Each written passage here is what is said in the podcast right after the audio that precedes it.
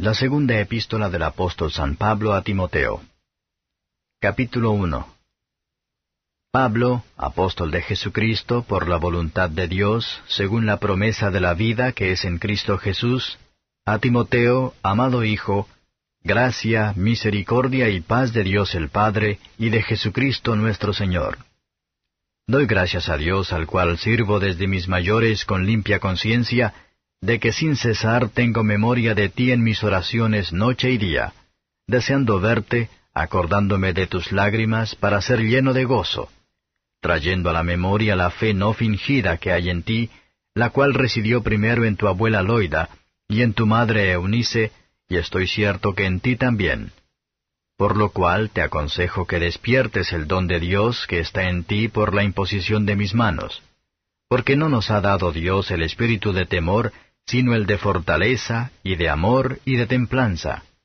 Por tanto, no te avergüences del testimonio de nuestro Señor, ni de mí, preso suyo, antes sé participante de los trabajos del Evangelio según la virtud de Dios, que nos salvó y llamó con vocación santa, no conforme a nuestras obras, mas según el intento suyo y gracia, la cual nos es dada en Cristo Jesús antes de los tiempos de los siglos, mas ahora es manifestada por la aparición de nuestro Salvador Jesucristo, el cual quitó la muerte y sacó a la luz la vida y la inmortalidad por el Evangelio, del cual yo soy puesto predicador y apóstol y maestro de los gentiles.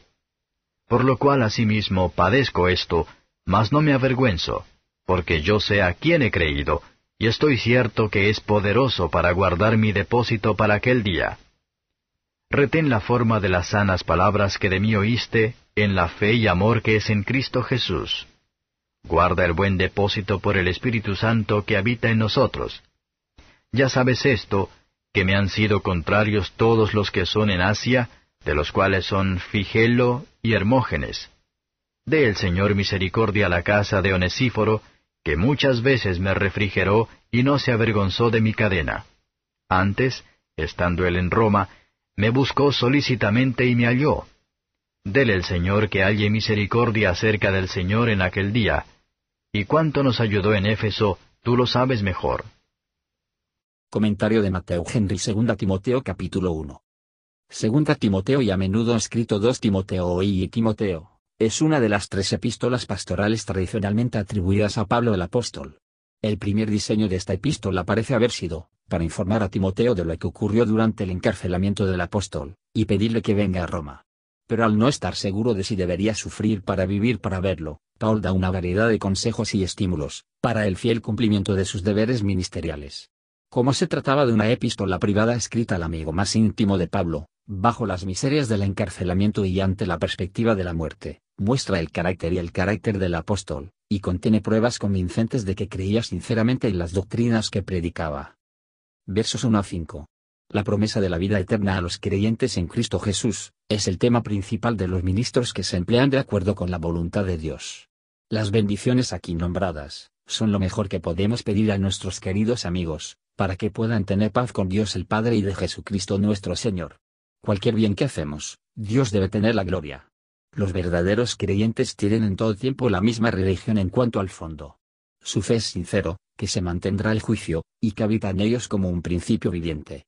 Así, las mujeres piadosas pueden tomar aliento del éxito de Loida y Eunice con Timoteo, que resultó ser tan excelente y útil a un ministro. Algunos de los ministros más dignos y valiosos de la Iglesia de Cristo ha sido favorecido con, han tenido que bendecir a Dios por las impresiones religiosas tempranas hechas en sus mentes por la enseñanza de sus madres u otras mujeres de la familia. Versos 6 a 14. Dios no nos ha dado un espíritu de temor, sino un espíritu de poder, de coraje y resolución, para cumplir con las dificultades y los peligros, el espíritu de amor a Él, lo que nos llevará a través de la oposición. Y el espíritu de una mente sana, de la tranquilidad de la mente. El Espíritu Santo no es el autor de una disposición tímida o cobarde, o de los temores serviles. Somos propensos a portar bien aflicciones, cuando tenemos la fuerza y el poder de Dios para que podamos sobrellevar. Como es habitual en Pablo, cuando menciona a Cristo y su redención, se agranda sobre ellos, tan lleno que era de lo que es nuestra salvación, y debe ser todo nuestro deseo. El llamado del Evangelio es un llamado santo, lo sagrado. La salvación es la gracia gratuita. Esto se dice que se nos ha dado antes que el mundo, es decir, en el propósito de Dios desde toda la eternidad, en Cristo Jesús, por todos los dones que vienen de Dios para el hombre pecador, ven en y por sí solo Cristo Jesús. Y como no es tan clara la perspectiva de la felicidad eterna por la fe en Él, que es la resurrección y la vida, demos más diligencia en la toma de su salvación segura de nuestras almas. Los que se unirán al Evangelio, no necesita avergonzarse, que la causa se llevan a cabo, pero los que se oponen a Él, serán avergonzados. El apóstol había confiado su vida, su alma, y los intereses eternos, para el Señor Jesús. Nadie más podía ofrecer y asegurar su alma a través de las pruebas de la vida y la muerte. Hay un día que viene, cuando nuestras almas se preguntaron después. Tú tenías un alma comprometida a ti, ¿cómo se emplea? ¿Al servicio del pecado, o en el servicio de Cristo? La esperanza del cristiano verdadero más bajo se basa en el mismo fundamento que la del gran apóstol. También ha aprendido el valor y el peligro de su alma, él también ha creído en Cristo, y el cambio obrado en su alma, convence al creyente de que el Señor Jesús le mantendrá su reino celestial. Pablo exhorta a Timoteo a sujetarse las sagradas escrituras, la sustancia de la verdad evangélica sólida en ellos. No basta con asentir a las sanas palabras, pero hay que amarlos.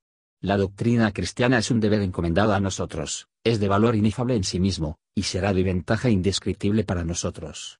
Se ha comprometido a nosotros, para ser conservado puro y entero, y sin embargo no debemos pensar que la mantenga por nuestra propia fuerza, sino por el poder del Espíritu Santo que habita en nosotros, y no va a ser adquirida por aquellos que confían en sus propios corazones, y se inclinan a su propio entendimiento. Versos 15 a 18.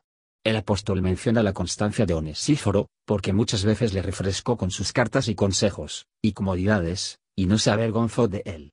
Un buen hombre tratará de hacer el bien. El día de la muerte y el juicio es un día horrible.